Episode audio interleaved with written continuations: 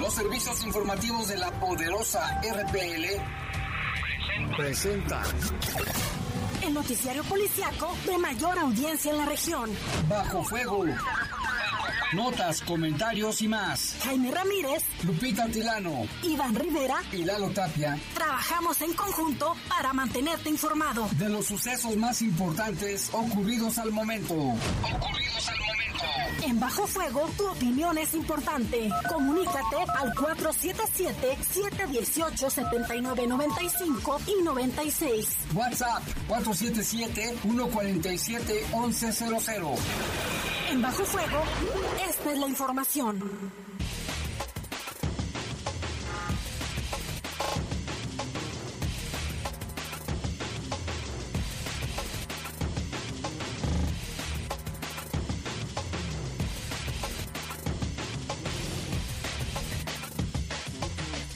Tal? Muy buenas noches, buenas noches, gracias por acompañarnos. Estamos aquí en Bajo Fuego en esta emisión de martes, ya es martes 2 de marzo. De marzo esto ya está temblando el pedestal del micrófono de Lupita. bueno, les, les con mucho gusto en esta tarde muy calurosa, muy calurosa. En los controles está Jorge Rodríguez Sabanero, en control de cabina está nuestro compañero Julio Martínez y en la conducción de este espacio informativo estamos... Guadalupe Atilano, qué gusto saludarlos. Jaime, ¿cómo estás? Buena tarde. ¿Qué tal el calor, Lupita? Hoy también estuvo haciendo bastante... Sí, y poco a poco se, se avecina un poco más de calor, Jaime. Hay que tener muchísimo cuidado, sobre todo que la, la sí, el área de riesgo, contra riesgos sanitarios de la Secretaría de Salud, Jaime dio a conocer que era importante no dejar eh, las cosas que están congeladas a que se descongelen y otra vez meterlas al refrigerador porque esto puede generar eh, algún malestar estomacal. Es decir, tú compras algo que está congelado, te lo llevas a tu, a tu, casa, pero no llegaste directo, sino que todavía te fuiste a hacer otras compras, se descongeló en el camino y lo vuelves a congelar, ya hay riesgo de que te enfermes. Las cervezas. Bueno, ese es otro rollo. Esas dicen que es como dicen cuando se que están quemadas. Que están quemadas. Bueno, me han dicho. Ah. No, sí, fíjate que sí hay que tener cuidado con los con los alimentos, sobre todo los pescados, ¿no? Y la comida de cuaresma, los, la, el pescado comérselo inmediatamente, no guardarlo. Y bien cocidos. Y eso sí, bien cocidos. Mire, estamos a 26 grados, la máxima para hoy fue de 30 y la mínima de 9. Ahorita eh, pues está el cielo despejado y no hay probabilidades de lluvia. Aunque fíjate que está por entrar el Frente Frío número 39 por el norte del país, pero esperemos que no nos llegue tanto frío. Seguramente para el fin de semana, Jaime, eh, bajará un poco la temperatura, la mínima se espera sea de 7 y la máxima de 29, pero hasta el sábado. Uh, 29 nos va a bajar un grado, pues está bien, de todos modos, bueno, y la mínima sí va a bajar. Pero bueno, vámonos con una base de la información, yo soy Jaime Ramírez. Fíjese que esta mañana se reportaron tres homicidios en León en diferentes lugares y con horas de diferencia. En el municipio de Celaya rescataron a una joven secuestrada y detienen a seis implicados. Grave se encuentra un joven motociclista tras ser impactado por el chofer de una tolva. Acepta la Secretaría de Seguridad recomendaciones de, del área de derechos humanos de la Procuraduría sobre la detención de mujeres durante una manifestación. Y a casi cuatro meses del fallecimiento de cinco trabajadores de Zapal, continúan las inconsistencias en la investigación, es lo que dicen los familiares y los abogados de los familiares y exigen la renuncia de los titulares del sistema.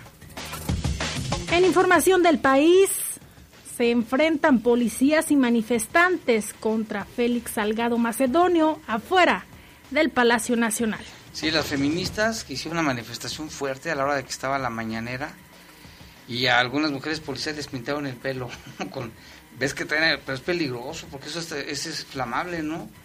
Pueden quemarlas muy violentas. La violencia solamente trae más violencia. En información del mundo, híjole, este video sí estuvo impactante. Una tragedia en una escuela de Bolivia donde murieron cinco estudiantes y otros tres resultaron heridos, se encuentran graves al caer desde un cuarto piso al romperse el barandal. Ellos estaban en una asamblea estudiantil en, ese colegio, a, este, en el cuarto piso, se rompe el barandal y la barda y, y, se ve en el video que se hizo viral la manera en que en que cae y este muy trágico, no sé si lo viste Lupita. Sí, Jaime, es algo que ya circula a través de las redes sociales y que por supuesto les daremos más detalles en un rato más. Son las 7 con 5 minutos, vamos a hacer una breve pausa, volvemos en un momento.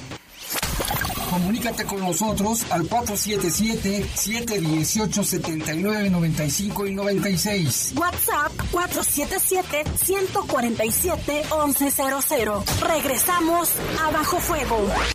La Poderosa. ¿Sabes en quién te conviertes cuando recoges la INE que tramitaste? En una ciudadana o ciudadano que puede decidir quién va a gobernar. En protagonista principal de las elecciones más grandes de la historia en alguien que toma su cubrebocas y con valor sale a ejercer su libertad.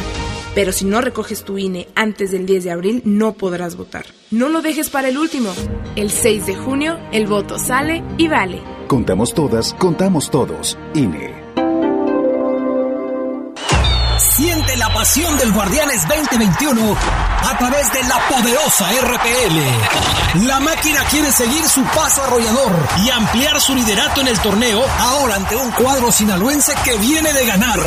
Cruz Azul contra Mazatlán. Escúchalo este miércoles desde las 8.55 de la noche por las frecuencias más deportivas de la radio. La poderosa RPL. Toda una tradición en el fútbol.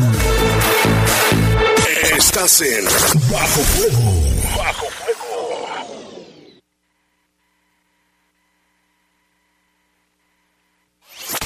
Comunícate con nosotros al 477-718-7995 y 96. WhatsApp 477-147-1100. Continuamos en Bajo Fuego.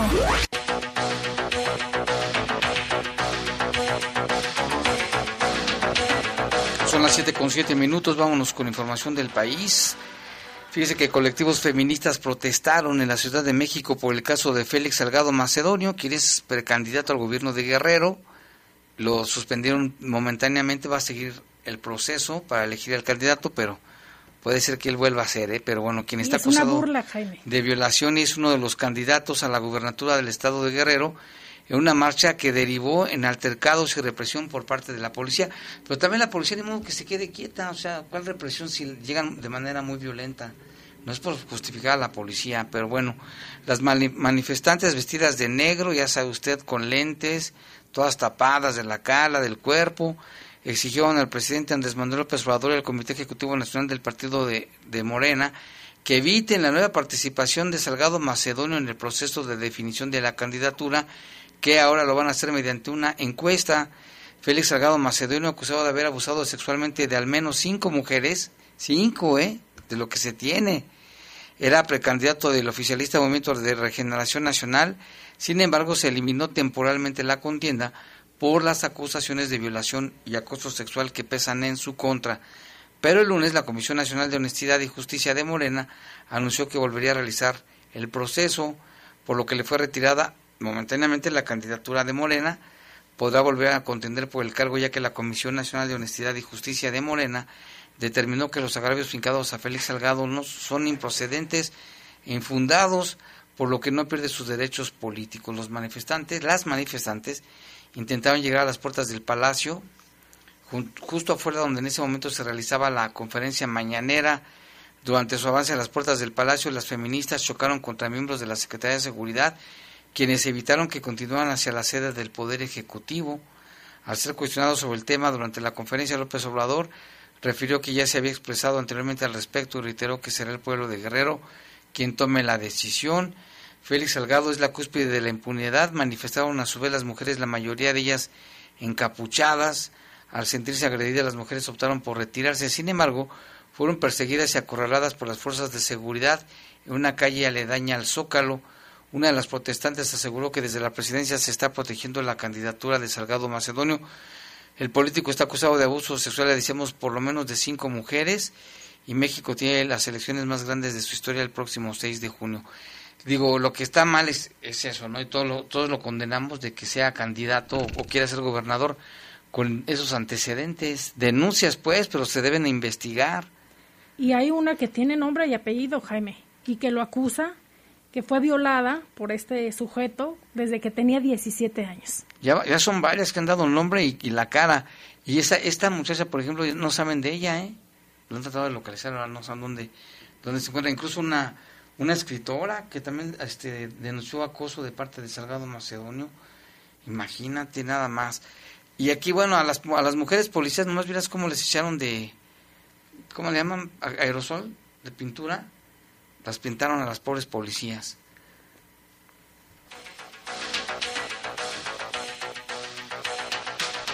Habitantes del municipio de Huitzilac, situado al norte del estado. De Morelos. de- allá en Cuernavaca, Morelos. Eh, mire, provocaron anoche un incendio en los corredores del Palacio Municipal en protesta por la detención de sus vecinos acusados de presuntos talamontes en un operativo de la Guardia Nacional. Reportes extraoficiales indican que la inconformidad de los comuneros se desató por el supuesto abuso de autoridad de parte de los elementos de la Guardia Nacional. En los disturbios, los manifestantes también incendiaron un vehículo del ayuntamiento de ese lugar. De acuerdo con los datos preliminares, los comuneros fueron detenidos por esta eh, por esta autoridad, la Guardia Nacional, cuando circulaban a la altura de, del poblado Fierro del Toro, última comunidad de Huitzilac, eh, hacia la Ciudad de México. La detención presuntamente irregular trascendió entre otros habitantes y antes de las 23 horas que comenzaron las protestas, se agudizaron cuando los manifestantes rociaron gasolina en los pasillos principales de la presidencia municipal y provocaron el fuego. Hasta el momento, la Guardia Nacional y la Comisión Estatal de Seguridad mantienen el caso en absoluto hermetismo. Ya no han dado más información de qué es lo que pasó de forma oficial. Vimos las imágenes, ¿eh? impresionante como el pobre Palacio Municipal incendiado. Y es que los talamontes también son unos, este, personas muy, muy agresivas, ¿eh? Incluso llegan al asesinato si les tocan sus lugares donde están trabajando. De hecho, en el estado de Michoacán se da mucho Michoacán enfrentamientos con las autoridades, precisamente los talamontes, que operan de forma irregular Y que ya han acabado con grandes extensiones de bosques en Michoacán y en otros estados. y hacer negocio, Jaime. Sí, pues business, business, money, money. Y fíjate que el caso, no, no tú estabas, yo creo tan nacías, Lupita, cuando se dio el caso de Diego Santoy Riverol, un joven de allá de Monterrey que recibió una sentencia definitiva de 71 años de prisión, de acuerdo con reportes de Telediario. Esto luego de que el año pasado se reabrió el caso.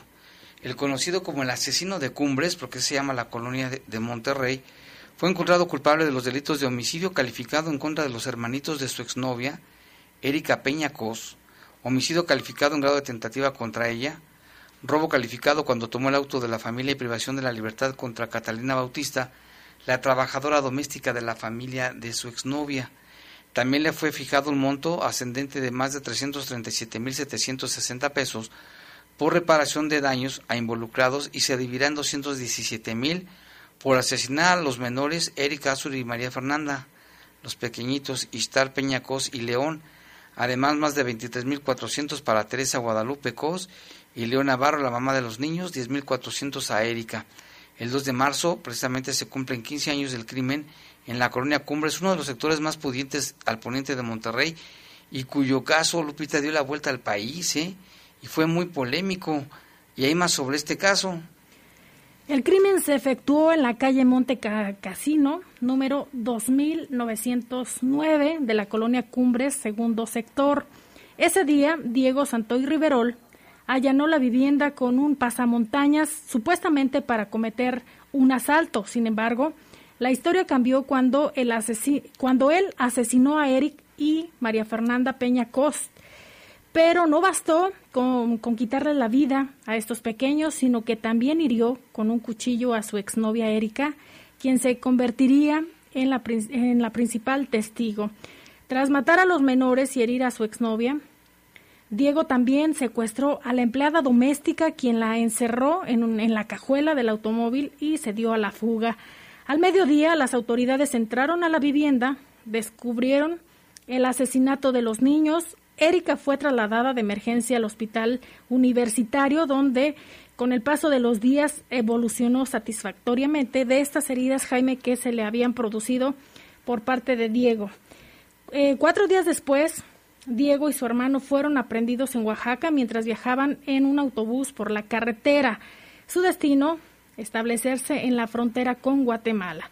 Un día después, el 7 de marzo, los hermanos Santo y Riverol fueron trasladados en una avioneta a la ciudad de Monterrey, donde declaró que había asesinado a los hermanos Peñacos.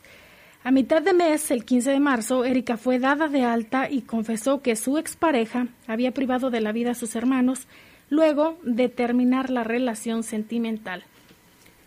Yo vi, Jaime, a través sobre este caso que él acusaba, que él acusaba, porque lo, lo vi también en redes sociales hace muy poco. A su novia. Y él acusaba que había sido en complicidad con ella. Que es más que ella le ordenó que matara a los hermanos. Sí, es, es algo, y aparte ya pasaron muchísimos años como para que ahorita apenas le estén dictando esta sentencia. Habían cerrado, estaba archivado el caso, lo reabrieron y ahora ya le dieron la sentencia.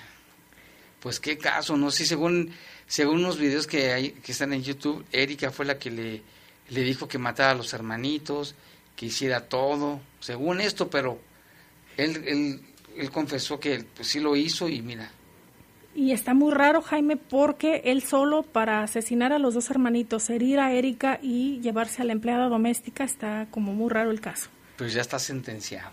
Sentenciado más de 70 años, a ver, déjame lo checo. 71 años. 71 años de prisión y la multa que deberá pagar. Y vámonos con información del mundo, porque mire, allá en Bolivia, un video que ya se hizo viral, tremendo, un video muy fuerte por las imágenes al menos cinco estudiantes murieron y tres resultaron heridas, heridos al caer desde un cuarto piso, luego de que se rompió un barandal en la Universidad Pública El Alto. Los jóvenes asistían a una asamblea extraordinaria estudiantil que fue convocada por el Centro de Estudiantes, reunión que derivó en protestas y se registraron empujones que provocaron que la el barandal cediera. Hasta el momento, informaron las autoridades, se tienen cinco muertos, tres heridos en terapia intensiva confirmó el ministro de Gobierno de Bolivia, Carlos Eduardo del Castillo.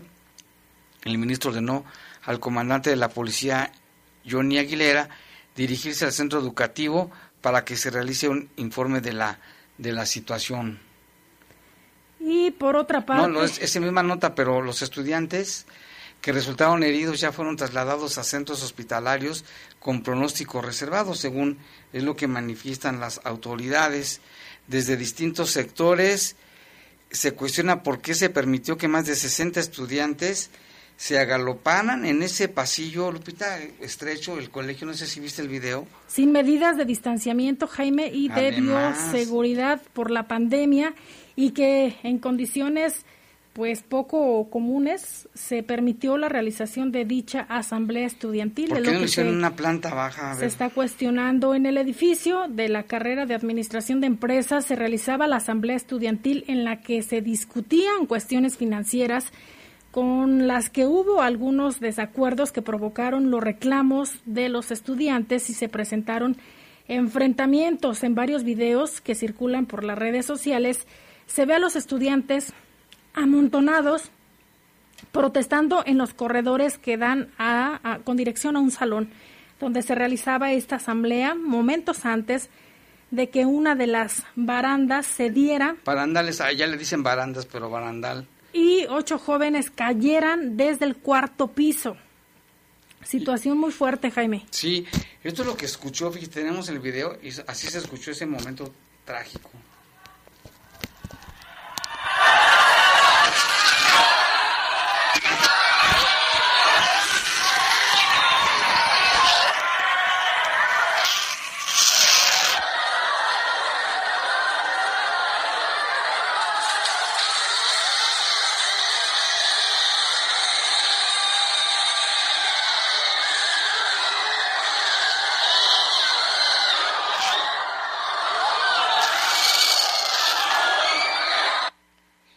Impresionante el video, ¿eh? Pobres, pobres alumnos, ¿no? Y ahorita ya están investigando también por qué las autoridades permitieron esa asamblea que estaba llenísimo el pasillo de la escuela. ¿Por qué no lo hicieron en un lugar, en una explanada, en, la planta baja? Imagínate la familia de estos jóvenes. Y en California también llamó la atención de un trágico accidente automovilístico registrado, Jaime, precisamente en California, que dejó como saldo 15 muertos, según recientes informes del condado. Judy Cruz, directora de la sala de emergencias del Centro Médico Regional, eh, comentó al, al medio Telemundo que en una de las camionetas viajaban 27 pasajeros, la cual chocó contra un tráiler que transportaba grava Juan Robledo, jefe del batallón del departamento, informó que el accidente ocurrió en la intersección de la autopista 115 y actualmente, Jaime, se tiene conocimiento que otras seis personas están siendo atendidas en un hospital de dicha, eh, de dicha localidad, sumando a que hay dos personas que fueron trasladadas al Hospital Memorial de los Pioneros y tres más a otro hospital de la región. La camioneta donde iban los ahora fallecidos, según informes de las autoridades, era una camioneta, una camioneta Ford Expedition color guinda con placas de California. Todavía, Jaime, hasta hace un rato se estaba investigando las causas y también se habla que dentro de estos fallecidos había menores de edad. No han dado a conocer qué edad ni la cantidad de los mismos, pero no saben, Jaime, o todavía no se da a conocer el reporte completo si dentro de los fallecidos hay menores de edad o de los lesionados. Sí, así está la situación. Son las 7 con 21 minutos, una pausa, volvemos con más información.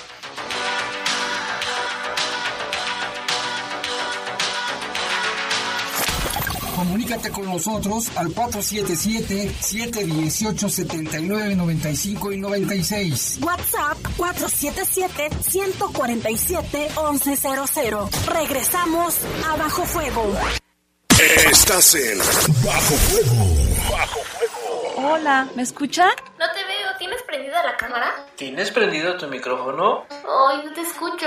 No pudiste juntarte con tu familia, pero igual se mantuvieron unidos. La contingencia sanitaria nos ha limitado, pero el INE quiere asegurarse que tu opinión cuente. Por eso si tu INE venció en 2019 o 2020, igual te servirá para votar y como medio de identificación hasta el 6 de junio de 2021. En 2021, el voto sale y vale. Contamos todas, contamos todos. INE. En la Cámara de Diputados aprobamos leyes en consenso, como la Ley General del Equilibrio Ecológico y la Protección al Ambiente para atender y castigar delitos ambientales. También la Ley de Vivienda para impulsar el diseño de casas accesibles para las personas con discapacidad y la Ley de los Derechos de las Personas Adultas Mayores para garantizarles una vida libre de violencia. En la Cámara de Diputados, el trabajo legislativo no se detiene. Cámara de Diputados. Legislatura de la Paridad de Género. Siente la pasión del Guardianes 2021 a través de la poderosa RPL. La máquina quiere seguir su paso arrollador y ampliar su liderato en el torneo ahora ante un cuadro sinaloense que viene de ganar. Cruz Azul contra Mazatlán. Escúchalo este miércoles desde las 8.55 de la noche por las frecuencias más deportivas de la radio. La poderosa RPL. Toda una tradición en el fútbol. El 2020 fue el año del cambio, pero no del que esperábamos. Cambiamos nuestra forma de estudiar, trabajar y salir. Cambiamos para sobrevivir, para salir adelante. En unos meses estoy segura de que juntas vamos a cambiar a quienes hoy están tomando malas decisiones, porque ellos no cambiaron. Se quedaron en el pasado y eso le está haciendo mucho daño al país. Sigamos cambiando por el bien de México. Es momento de comenzar la evolución mexicana. Movimiento Ciudadano. El sol sale para todos, buscando salud para los mexicanos. Porque las familias tienen que contar con la atención que merecen. Con los medicamentos que necesitan para vivir en plenitud. Esto es una necesidad urgente que tiene que resolverse y para eso trabajamos. Porque del PRD queremos lograr que los servicios de salud sean de calidad y haya médicos y medicinas suficientes para todas y todos. Sabemos que eso es lo que quieres y con tu apoyo lo vamos a lograr. El sol sale para todos. PRD. ¿Y tú, por qué votas? Yo voto porque quiero que haya justicia para todas las personas. Y yo voto por los derechos LGBT. Por mejorar las condiciones de mi pueblo. Yo por mi nena que acaba de nacer. Yo porque por primera vez decida. Tus razones, tus motivos, tus acuerdos, tus desacuerdos, tenlos en cuenta más que nunca. En las próximas elecciones, que tu opinión cuente. Instituto Electoral del Estado de Guanajuato. Estás en Bajo Fuego. Bajo Comunícate con nosotros al 477-718-7995 y 96. WhatsApp 477-147-1100. Continuamos en Bajo Fuego. Siete de la noche con 25 minutos. Saludamos en la línea telefónica. Se encuentra con nosotros el diputado Rolando Alcántar, presidente de la Comisión de Seguridad en el Congreso del Estado. Diputado, muy buenas noches. Jaime, muy buenas noches. Un gusto saludarte a ti y a todo tu auditorio. ¿Cómo estamos? Aquí Muy a la bien. orden, con todo gusto. Con mucho calor, diputado. Aquí está también mi compañera Lupita. Y pues acá estamos con muchísimo calor. No sé allá en Guanajuato cómo estén o aquí en León. ¿Dónde se encuentra? Lupita, Lupita, un gusto saludarte. Ya estoy aquí en León. Ya estamos aquí en nuestra ciudad. Y sí, efectivamente, estos tres últimos días han estado muy calurosos. eh, aunque al parecer creo que vienen otros días un poquito frescos, ¿no? Es todavía el famoso adagio de febrero loco y marzo otro poco. Así, es. Oye, diputado, pues platícanos, este, ¿cómo ves que tanto se ha avanzado en, en esta situación del combate a la inseguridad y el fortalecimiento de las policías, de las corporaciones y el trabajo, si ya se da, si ya se ve un trabajo más coordinado entre los distintos niveles de gobierno? Claro que sí, Jaime. Mira, este, bueno, con respecto al tema de seguridad, con todo gusto. Eh, y ahorita, si hay chancita, abordamos el, el otro tema que me habían comentado, el tema de movilidad, pero te comento en el tema de seguridad, ¿no? Sí, también primero el de seguridad. Eh, hoy, hoy, hoy un tema que se comentaba de manera básica por la mañana, este, donde el presidente de la República anunciaba la posibilidad de mandar mayores, más efectivos de la Guardia Nacional a Guanajuato. Este, te comento, lo ha comentado el gobernador, yo lo, yo lo he palpado en el Consejo Estatal de Seguridad Pública, en las reuniones que tienen a diario. Este, veo que hay una extraordinaria coordinación entre los mandos locales federales que existen aquí en Guanajuato, ya sea el titular de la doceava región militar, el titular de la dieciséisava zona militar, el general titular de la Guardia Nacional destacada en el estado de Guanajuato y cada uno de los comandantes o este o mandos que existen en los municipios o en las regiones en las que tienen divididas el estado de Guanajuato, ¿no? Eh, hemos visto muy buena disposición con ellos, eh, hay un buen trabajo operativo, se han venido viendo buenos resultados. Sin embargo, sí creo que es muy importante que desde el centro del país se genere la instrucción clara a las fuerzas federales, a los mandos federales, para que se trabaje también en el combate de la delincuencia organizada y en el combate de los delitos federales, ¿no? Creo que esa parte es la que traemos un poquito estancada, este, y creo que podría ser determinante para que baje, el tema todavía de mucho mejor manera el tema de delitos eh, dolos, de delitos de, homicidio doloso, que muchas veces, en muchos de los casos, lo ha mencionado el propio, propio presidente de la República, están relacionados con el tema de la delincuencia organizada, y con eso es muy importante que haya presencia precisamente pues del aceido, que es la parte eh, orgánica de la Fiscalía General de la República, que se dedica al combate e investigación de la delincuencia organizada, que nos caería muy bien ese trabajo aquí en el estado de Guanajuato para erradicar pues los delitos de competencia federal, que poco se puede hacer desde el estado, pero también reforzar este tema para poder ir erradicando este asunto de los delitos de alto impacto. Pues muy bien, y en cuanto al, al reforzar, al, ¿cómo se dice? Sí, a reforzar el equipamiento de, de las corporaciones, ahí va, ¿no? Eh, bueno, ahí va en el sentido de que el gobierno del estado, pues afortunadamente había previsto un fondo estatal de fortalecimiento municipal, donde cada año se están invirtiendo 200 millones de pesos, que este no va a ser la excepción, la excepción, perdón, para fortalecer y equipar a las policías municipales, bajo el cumplimiento de 45 compromisos que se tienen este, establecidos con cada uno de los 46 municipios, ¿no? Pero el gran detalle es que este año perdimos el Fortasec, que significaban algo así como 234 millones de pesos dirigidos a 17 municipios en el estado de Guanajuato, ¿no? Por ejemplo, en el caso de León, significaban 34 millones, por supuesto muy buenos, pero pues que no se van a contar con ellos, pero León casi trae un presupuesto de mil millones de pesos destinado exclusivamente al tema de seguridad. Pero hay municipios, hay municipios como Valle Santiago, San Felipe, donde los 14 millones de pesos que no van a recibir significaban la mitad o más de la mitad de su presupuesto anual en el tema de seguridad. Muchas gracias, diputado. Buenas noches. Le saluda Guadalupe Atilano. Oiga, diputado, eh, platíquenos respecto a la ley de movilidad, eh, cuáles son las modificaciones que hay o la, lo que se está presentando. Claro que sí, Lupita. Mira, es un tema, este, como tú sabes, eh, tengo el honor de ser presidente de la Comisión de Seguridad Pública y Comunicaciones en el Congreso del Estado y es uno de los dos temas más importantes a nivel global a nivel mundial y por supuesto no es la excepción en nuestro país, en nuestro estado y en nuestros municipios, el tema de movilidad. El pasado 18 de febrero, el grupo parlamentario del PAN, por mi conducto, presentamos una iniciativa para hacer una reforma constitucional en el tema de movilidad. ¿Qué es lo que estamos buscando con esta reforma?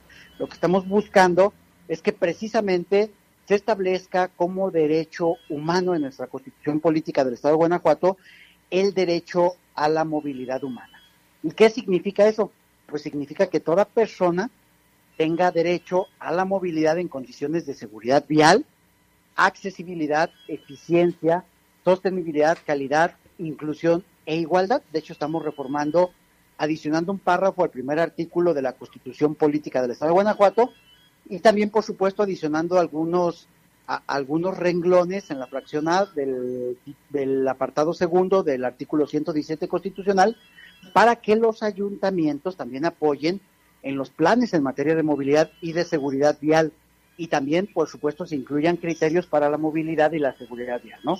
Este tema es muy relevante porque es la puerta que nos puede servir para entrar a, un, a una dinámica de actualización y de elaboración de mayor vanguardia en el tema de la ley que hoy tenemos como ley de movilidad vigente en el estado de Guanajuato y para sus municipios desde el año de 2017, no dicho por mí, dicho incluso en reuniones que hemos tenido los presidentes de las comisiones de movilidad y transporte de todo el país, la reconocen a la ley de movilidad del estado de Guanajuato como una de las más avanzadas. Sin embargo, creo que podemos seguir aportando en conjunto con la sociedad eh, una, nuevas modificaciones y actualizaciones que nos pongan a la vanguardia en estos temas, ¿no? Porque por supuesto que son temas muy importantes establecer criterios o generar criterios y políticas públicas en seguridad vial para poder proteger la vida y la integridad de las personas en el día a día a la hora que se transportan por cualquier medio, desde que sean peatones, en vehículos no motorizados, en el transporte público colectivo masivo, que es uno de los más importantes que debemos de fomentar, o hasta en tu propio vehículo particular, ¿no? El asunto de accesibilidad a todas las personas, que sea esto incluyente, sobre todo las personas que tienen alguna limitación o que tienen alguna discapacidad, que sea eficiente, que sea sostenible. Y aquí entender muy bien que el tema sostenible no significa que no se utilicen vehículos, sino que le apostemos a la mejor manera de no generar contaminación. Por ejemplo, una de las mejores maneras para no generar contaminación en nuestras ciudades es fomentar el uso del, del transporte público masivo. Esa parte es muy, muy importante y que vamos a estarlo impulsando, pero que también, por supuesto, este transporte público tenga cada vez mejor calidad del que ya tiene, este, que sea un transporte que sea incluyente y que también sea con igual de oportunidad e igualdad de acceso para todas las personas en nuestros municipios y en nuestro estado, ¿no? Eso es lo que estamos buscando con esta reforma, que la consideramos muy importante y estaremos entrando en cuanto aprobemos esto en el Pleno, que estoy seguro que se va a hacer lo más pronto posible, a una serie de modificaciones a la ley de movilidad y a la ley de ordenamiento territorial y este, todas las regulaciones que tienen que ver con el desarrollo urbano, con el trazo de las ciudades, para poder ejercer este derecho a la movilidad de mejor manera y las personas cuenten con mejores elementos para poder acceder al tema de transporte y al tema de movilidad humana. Usted dio en el clavo, diputado, porque actualmente esto de la pandemia dejó al descubierto muchísimas áreas de oportunidad en las que se tiene que, trabajar, sobre todo en el transporte público. Todos los días aquí en Bajo Fuego recibimos reportes de la ciudadanía en el sentido de que dicen cómo quieren que guardemos la sana distancia si los camiones, las orugas vienen repletos de personas. Tardan horas en pasar. ¿Perdón? Tardan también mucho tiempo en, en pasar, o sea, la movilidad se detiene, o sea, de transportarse en León es muy tardado de llegar a un punto a otro y eso ocasiona que los que vengan luego los camiones o las orugas llenas. Mira, precisamente mi querido Jaime Lupita, eso es precisamente por el rumbo donde vamos. Es muy importante entender, primero, que tenemos que saber diseñar mucho mejor nuestras ciudades, nuestras zonas de contención y todo, para no hacer las cosas como desgraciadamente se hicieron muy en el pasado, que fue a la inversa. Primero se desarrollaron los asentamientos urbanos y después se pensaron en los servicios, ¿no? Aquí, por ejemplo, el tema del servicio público de transporte masivo tiene que ser un eje rector para el crecimiento de nuestras ciudades, como se hace en otros países, ¿no? Pero también quiero decirte que tenemos una extraordinaria comunicación con el sistema integrado de transporte, en el caso específico de León, y que hay toda la apertura para revisar cada uno de los puntos que la ciudad pudiera estar reportando en tu medio, que siempre sé que es muy dinámico, muy interactivo con la población. Lo hemos atendido varias veces, mi querido Jaime, con el apoyo tuyo, y hay la apertura para poder revisar punto por punto, para poder establecer mecanismos de mejor, este, de, mejor servicio en cuanto a la continuidad, en cuanto a que sea eh, más, eh, más accesible, de mayor calidad y que también se presente el servicio de manera más permanente y cotidiana, pues en ese sentido, ¿no? Creo que la apertura, yo incluso considero que en el caso de León, el sistema integrado de transporte ha sabido responder, pues, al tema de la pandemia, este, de mejor manera, de la mejor manera que ha podido ser posible. Entiendo perfectamente que siempre como ciudadanos vamos a estar demandando mejores condiciones y por supuesto que habrá que hacer estas políticas públicas en coordinación con las empresas de transporte, en coordinación con la propia sociedad y en coordinación con, la, con generar mejores recursos precisamente para facilitar la dinámica del transporte público, ¿no? Que es un tema muy, muy importante y es al que queremos entrar y lo queremos hacer en alianza con la sociedad, con los prestadores de servicio y por supuesto con una política pública integral. Oiga, diputado, ¿y qué, qué menciona esta ley en cuanto al servicio de taxis? Mira, en esta parte solamente estamos haciendo esta iniciativa de reforma constitucional que ya les precisaba que prácticamente es un párrafo y eh, uno de los temas a abordar, una vez que podamos aprobar esto y que podamos actualizar el tema en la ley de movilidad, va a tener que ver mucho con el asunto del servicio público de transporte sin ruta fija, mejor conocido como taxi, o de aquellos que tienen un permiso para prestar un servicio de transporte ejecutivo, le menciona la ley de movilidad, pero sí tenemos que entrar a un trabajo de regular y regularizar muy bien y cuidar mucho el tema de las políticas públicas y del trabajo del Estado para regular el servicio que pues, se pudiera estar prestando incluso de manera irregular para que no dejemos a nadie en estado de indefensión. Tú sabes que muchas veces este asunto este, del servicio ejecutivo de transporte de personas se menciona que es un tema de relación entre particular y particular, pero el día que hay un inconveniente, que hay un accidente, que hay una diferencia, de inmediato este, pues se recurre al Estado y entonces el tema no resulta ser tan de particular a particular. Tenemos que tener muy bien establecidos los mecanismos para regular estos temas en el transporte público, perdón, en el transporte sin ruta fija o en los taxis o en los vehículos ejecutivos por parte del Estado para poder trabajar de manera muy contundente en esa parte, ¿no? No, pues interesante. Estaremos al pendiente de lo que pase en el Congreso en cuanto a esta propuesta. Muchas gracias, diputado. ¿Algo más? Nada más, mi querido Jaime, un saludo al auditorio y al contrario, abiertos a las propuestas, comentarios y sugerencias de todo tu auditorio. Muchísimas gracias también a ti, Lupita, para poder enriquecer pues este proyecto que a final de cuentas vamos a tener que sacar más adelante en el tema de actualizar la ley de movilidad. Gracias a usted, diputado. Abrazo fuerte. Gracias, muy buenas noches, un gusto saludarlos. Igualmente, muchas gracias. Ahí está lo que nos está informando el diputado Rolando Alcántar en cuanto a estos temas, el de seguridad y movilidad, que son pues, prioritarios, ¿no? Torales en, en, para cualquier ciudad, para cualquier estado. Y vámonos con más información, Lupita, porque esta mañana se reportaron tres homicidios en León en diferentes lugares y solo con algunas horas de diferencia. Nuestro compañero Eduardo Tapia estuvo en cada uno de estos lugares y nos tiene el reporte. ¿Qué tal? Muy buenas tardes a todos allá en cabina. Pues información que se registró el día de hoy por la mañana, tres casos diferentes, tres personas localizadas sin vida en diferentes hechos. El primero fue reportado en la colonia Las Arboledas, alrededor de las 6 de la mañana. Ahí se reportó en la calle Juventino Rosas y Fresno la localización de una persona, un hombre de unos 25 años de edad aproximadamente.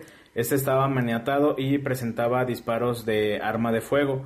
Eh, el segundo caso fue la localización de un cuerpo envuelto en bolsas de plástico, esto en la colonia Agua Azul, ahí cerca de la calle Vía Toñales. eh, cerca de las canchas de fútbol. Esta persona también presentaba huellas de violencia y tampoco fue identificada. Eh, el último caso fue más o menos a las 8.30 de la mañana en la comunidad Fracciones de la Laborcita, en donde se localizó o se reportó inicialmente la, la localización de un vehículo Chevrolet de color negro y donde aparentemente había un cadáver. Los paramédicos y autoridades que llegaron al lugar dentro del vehículo efectivamente encontraron el cuerpo de un hombre que también presentaba disparos de arma de fuego, ya también este, sin vida y pues bueno, se realizaron los operativos en, todos los casos, hubo movilización por parte de las autoridades, sin embargo pues hasta el momento no se ha registrado ninguna persona detenida. Es la información que se tiene hasta el momento. Estaremos al pendiente de lo que diga la Fiscalía General del Estado, ya que pues las investigaciones ya están en sus manos sobre la identidad y posibles datos de los responsables de este de estos tres casos registrados el día de hoy. Es la información hasta el momento. Muy buenas tardes.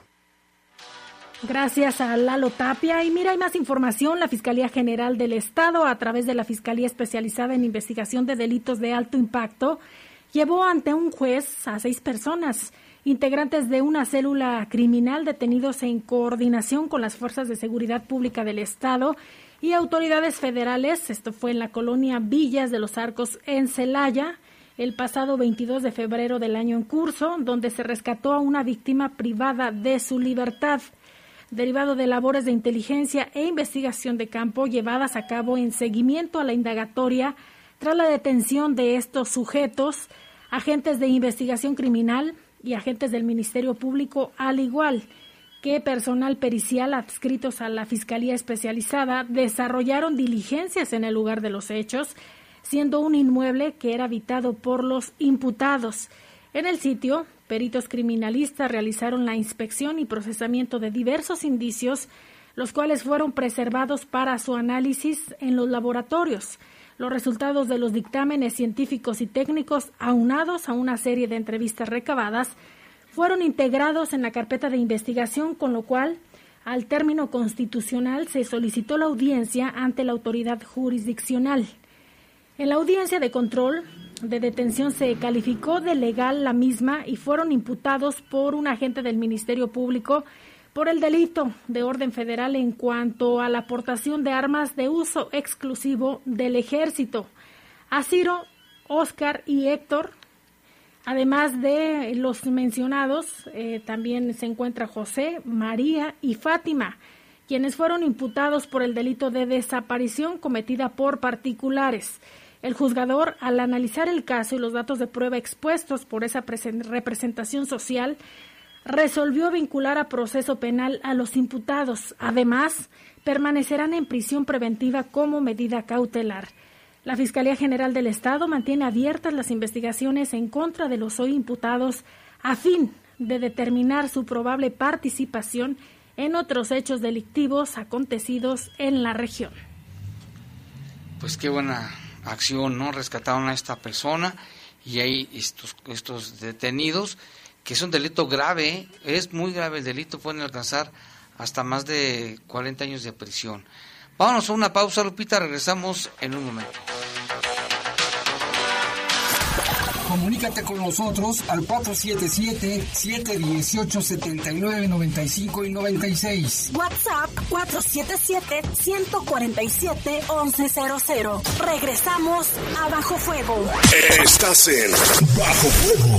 Bajo Siente la pasión del Guardianes 2021 a través de la poderosa RPL. La máquina quiere seguir su paso arrollador y ampliar su liderato en el torneo ahora ante un cuadro sinaloense que viene de ganar.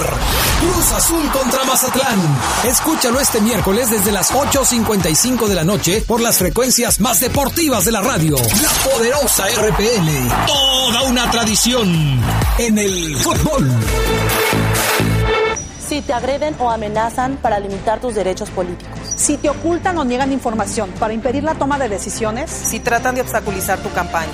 Si te niegan recursos económicos para el ejercicio de tu cargo. Si minimizan tus opiniones, critican tu aspecto físico o vida personal. Si no te dejan opinar o votar por ser mujer. Es violencia política contra las mujeres en razón de género. Y ahora existen normas para sancionar estas conductas. Infórmate en igualdad.ine.mx y denuncia. Contamos todas. Estás en Bajo Fuego. Bajo Comunícate con nosotros al 477-718-7995 y 96. WhatsApp 477-147-1100. Continuamos en Bajo Fuego.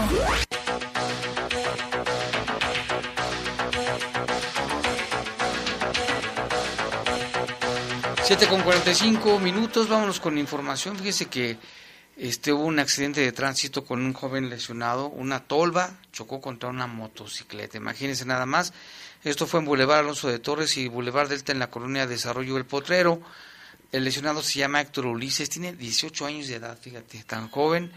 El reporte dice que ingresó al 911 el que refiere que un accidente automovilístico entre una tolva y una motocicleta al llegar a las unidades se observó la tolva de color azul, quien era conducido por Jesús de 57 años, quien dijo tener su domicilio en plan de, Ayala, y la moto de la marca Bajaj, quien era conducido por este joven Héctor Ulises de 18 años, con domicilio en Villas de San Nicolás, fue trasladado al Hospital General en código rojo. Esto es grave, inconsciente por el trancazo que recibió la hora del reporte fue a las 14:46 y esto fue en el lugar, en el Boulevard Campeche, en el centro del Saber.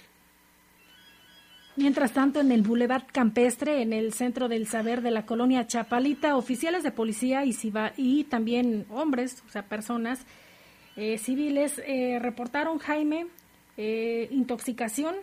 El nombre de los oficiales es Oscar, de 22 años, fue trasladado a recibir atención médica. De igual forma, Hugo, de 42 años, él también fue trasladado a un hospital. El nombre de los trabajadores es Luis Fernando y José Miguel, de 20 y 28 años de edad. Uno fue trasladado a recibir atención médica y otro fue atendido en el lugar. De acuerdo al reporte, una empleada de Explora señala que dos hombres que se encontraban pintando dentro de una cisterna estaban inconscientes. Oficial de policía de la comandancia llega al lugar al tratar de sacarlos también le ocurre lo mismo, se intoxica.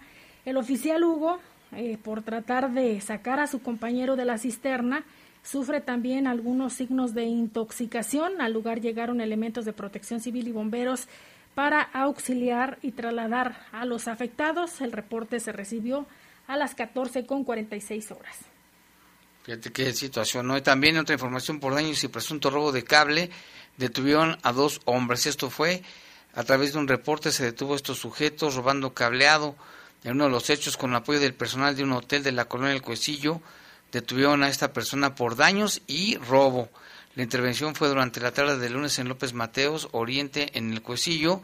Como resultado del reporte realizado por personal del hotel, oficiales de la policía se trasladaron al lugar donde detuvieron a un hombre eh, por daños en la malla perimetral y presunto robo de cableado. Se llama Mario Alberto, tiene 31 años, quien cuenta con 155 detenciones por diversas faltas y delitos. Al momento de su detención se le aseguró un rollo de varios metros de cableado.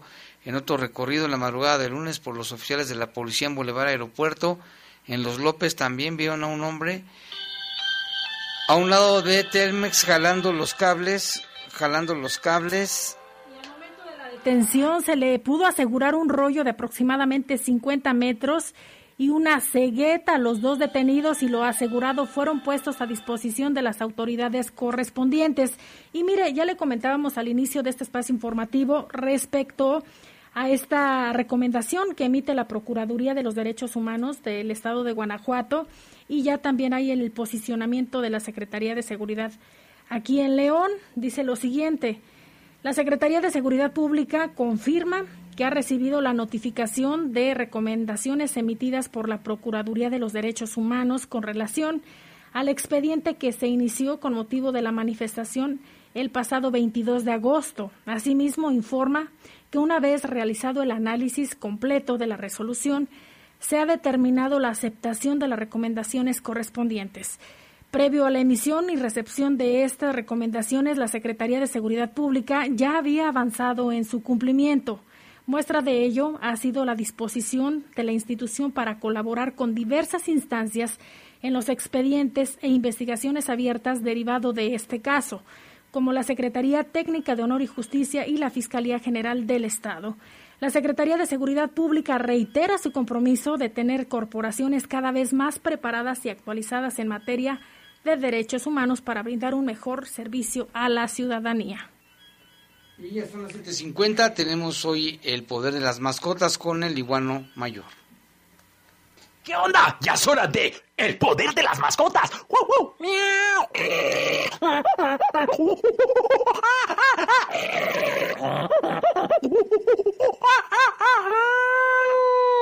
Edición pandemia, todavía con cubrebocas te ves más sexy. Oigan, sí, acuérdense que cuando salimos de la casa hay que usar cubrebocas hasta que regresamos. Nadie de quitárselo en el, en el coche, que ya me lo voy a quitar aquí porque me asfixio, que mis cachetes. No, no, no, no. Necesitamos todos estar con el cubrebocas. Acuérdense que charpeamos, o mejor dicho, escupimos cuando hablamos, algunos menos, algunos pocos o, o mucho. Así que aguas, usen sus lentecitos y si pueden su mica para cuidarse, porque si nos cae una gotita, nos friega toda la vida. Y bueno, pues ya estamos acá. Quiero agradecer, mandar saludos a todos. Ahorita, ahorita no recuerdo, perdón que la situación ahorita no les explicaré, pero no hoy, hoy no puedo recordar los nombres de tanta gente. Así que quien se haya topado conmigo en algún momento de toda esta semana, de la, todo lo que sea, les mando lengüentazos, abrazos, saludos, energía chida, que su familia esté bien, que no estén, que no estén falleciendo tanta familia. Cuídense, sí, se les quiere mucho lengüetazos de mí, de todos mis perritos, de todas las, las perritas, las desgastitas, de todo el mundo, todo el mundo la buena vibra. Va, y por lo mismo, ahorita Iván, rápido, tengo que decirles dónde va a haber adoptones, porque ahorita para la pandemia es mejor estar con tu gatito, con tu perrito, ¿sí? No la, no la podemos llevar mejor y todo. Pues ya saben, Perrito San Juan de Abajo sigue con todo, con sus adoptones ahorita de cada 15 días, ¿sí?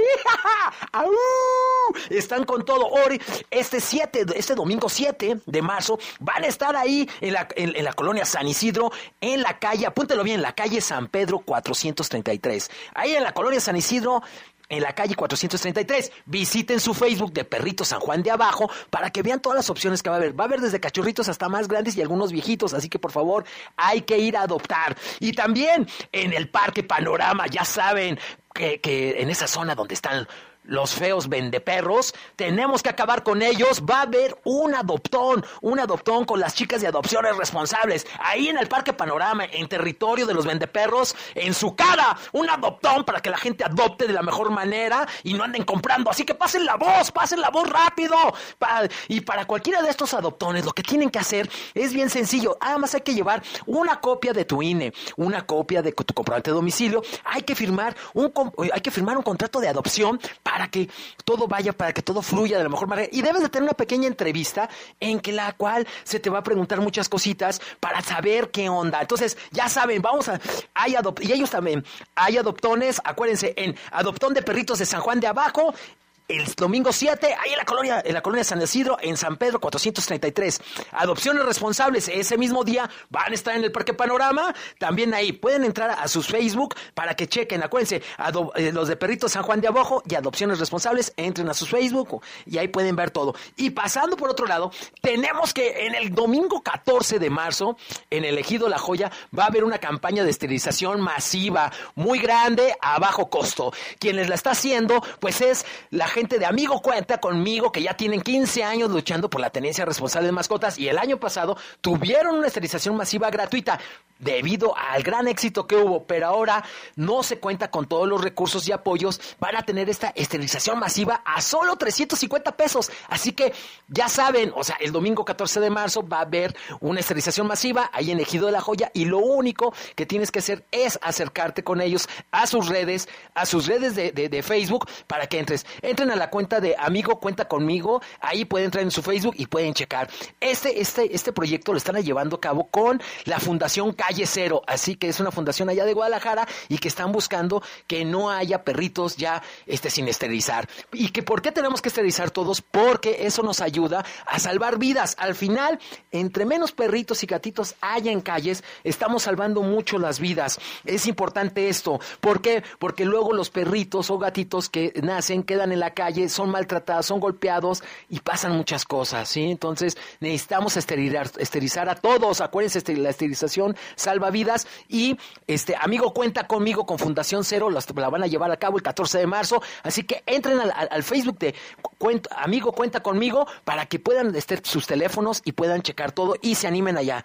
Va. Y quiero recordarles que pueden meterse para tener información diaria, este, que puedan checar, métanse a las redes de conociendoamiperro.com para y a jaideruiz.com para que chequen todo lo que está con el acontecer de perros. Visítenlas, por favor, yo las visito. Conociendoamiperro.com van a tener mucha información de todos sabores y todo. Pero en el caso de jaideruiz.com van a tener información para, para, para estos perritos que ya están, eh, para que tengan una vida con calidad de vida, que están este, teniendo, pues son más viejitos, tienen alguna enfermedad o algo, con ellas se puede ver todo eso. Entonces, los invito a que chequen, los invito a que lo vean y, van- y que lo puedan, puedan, puedan estar. Y por otro lado, quiero decirles algo.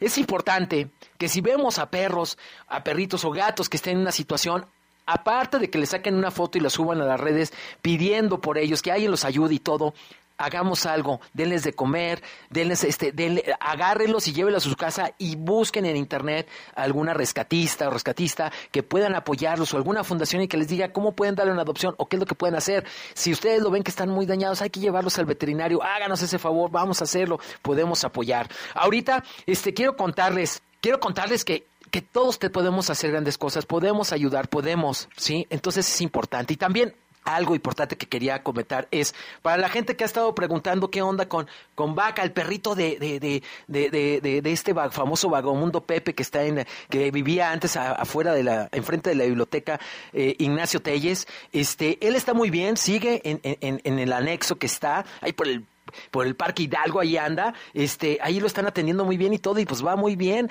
va con todo, así que para que la gente que preguntaba que qué pasó con él, pues está atendiendo, lo están, está muy participativo, está todo. Si alguien estaba, quiere saber más, pues acérquense al DIF León y pueden ahí preguntar sin ningún problema. Y quien preguntaba de, en el caso de Vaca, ¿qué ha pasado con Vaca? Pues Vaca todavía sigue en, en, en, en, el, en el CCBA, ahí bien atendido y bien contento, pero ya se le va a buscar un hogar temporal para que pueda estar este, con otros perritos y todo, mientras, mientras Pepe sale de- del anexo y pues se puedan volver a reencontrar y puedan estar muy felices. Y si alguien tiene alguna duda o algo, pues acérquese ahí al DIF a preguntar y ya pueden checar. Y pasando a otra cosa, sí quiero decirles que necesitamos del apoyo de ustedes. Hay muchos lugares que ahorita están, muchos albergues que están pidiendo apoyo, apoyo para croquetas, hágalo, ayuden, avienten un 20, 30, 50 pesos, lo que sea. Ayuden, acérquense, hay rescatistas, hay rescatistas que están, la están batallando por los perritos que tienen, pues ayudemos, veamos todos, todos podemos ayudar, podemos hacerlo, ¿va? Tenemos que hacerlo y todo. Y también quiero contarles algo muy rápido. ¿Qué pasó? Pues unas chicas ahí por San Martín de Porres, este, rescataron una perrita que estaba embarazada. Y era una perrita que estaba embarazada, que había sido maltratada y todo, y después la tuvieron en su casa. Pero al final, después de tres días que se había complicado mucho su parto, después se, tuvo que recurrir a que la gente del CCBA la ayudara. Estuvo ahí el parto, todo salió muy bien, estuvo todo, todo, todo muy chido, sus perritos se dieron adopción y todo, y cuando esta perrita, llamada Betsy, se pudo reintegrar a la familia que la había rescatado, una familia, una familia con pocos recursos, pero que tenía un gran amor y que decidieron recibirla. El viernes pasado la recibieron en su casa y todo. La recibieron y todo, y todo, pero desgraciadamente Betsy, por, la, por, su, por su ansiedad y todo, pues se, se lastimó, se lastimó un poquito, pero algo que no nadie vio venir, aun cuando entró, eh, entró la, a la veterinaria a que, a que la checaran, es que ella ya traía, ya traía problemas ya añejos de años, añejos de años de vivir en la situación en calle, con muchas cosas que no le habían aparecido y que desgraciadamente aparecieron en un momento de cuando ella ya iba a tener una familia, ya iba a estar, ya iba a estar con algo, una vida muy feliz. Entonces quiero decirles a todos, si tenemos chance de hacer, de que, que estén, cambiar ese momento, no tengas un perro comunitario en calle, mejor llévalo a tu hogar. No dejes, si tú puedes hacer algo, hazlo. Hoy, hoy falleció Betsy. Betsy. Hoy falleció y se lo estoy contando ahorita porque quería que lo supieran. Que tenemos que abrir nuestro corazón. Y, y doy las gracias a todas las personas que, que estuvieron viendo por Betsy, estas, esta familia, esta pequeña esta familia que también ya había sufrido mucho. después a, la gente, a, la, doctora Rosario y a la gente de, de la veterinaria PetSet por llevar ya ella- eh, al final ellos se encargaron de llevar todo este el final